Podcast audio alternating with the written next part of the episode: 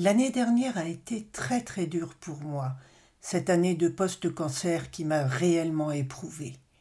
Alors, j'ai décidé de commencer 2024 avec de super résolutions pour repartir dans le grand tourbillon de la vie. Je te les explique dans quelques instants, juste après le jingle. Bienvenue sur Salade de crabe, le podcast qui vous apportera des aides pratiques, des conseils et des témoignages pour mieux vivre cette période. En 2022, j'ai traversé trois cancers et j'ai à cœur de vous partager tout ce que j'aurais aimé savoir à l'époque. Que vous soyez malade, aidant ou thérapeute, vous trouverez ici des ressources pour mieux comprendre ce que l'on vit en temps réel. Alors, bienvenue sur ce podcast et bonne écoute. Et voilà, nous sommes le 1er janvier, le jour où nous prenons des résolutions que nous essayons tant bien que mal de tenir le reste de l'année. Et quand on se retourne sur l'année écoulée, on fait également le bilan.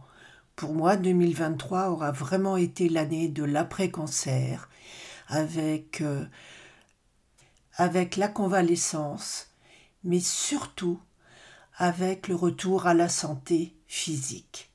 Je précise bien physique parce que mentalement ou psychologiquement, ça n'a pas vraiment été la même chose.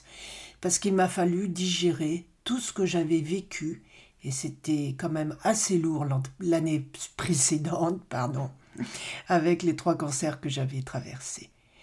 Maintenant, il faut regarder devant. Et qu'est-ce que je décide? Eh bien, je me remets dans le flot de la vie. Je vais me mettre un gros coup de pied métaphorique au derrière, pour ne pas dire au cul, pour essayer de revenir, d'arrêter de m'écouter. Hmm. C'est pas vraiment ça, parce qu'il faut aussi écouter notre corps. Mais l'écouter ne veut pas dire lâcher, laisser tomber, se reposer et prendre le pli de ne rien faire, ce que j'avais fait ces derniers mois.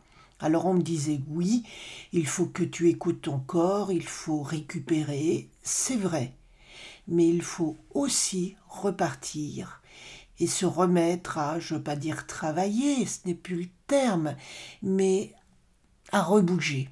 Parce que je me suis aperçu que je vivais vraiment au ralenti, et quand je dis au ralenti, c'était euh, vraiment très très lent. Je mets actuellement quatre fois plus de temps pour faire les choses que je faisais très rapidement auparavant. Et je m'écoute. Et c'est normal. Et il faut le faire, parce que nous n'avons jamais appris dans notre éducation à écouter notre corps et les messages qu'il nous envoie.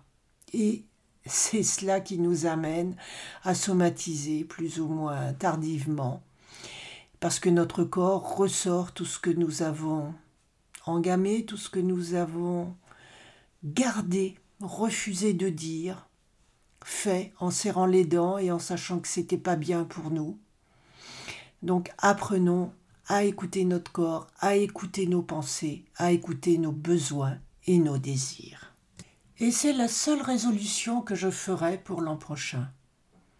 M'écouter, mais d'une oreille un petit peu éloignée, pour ne pas trop m'écouter justement, mais également avancer, me secouer, bouger.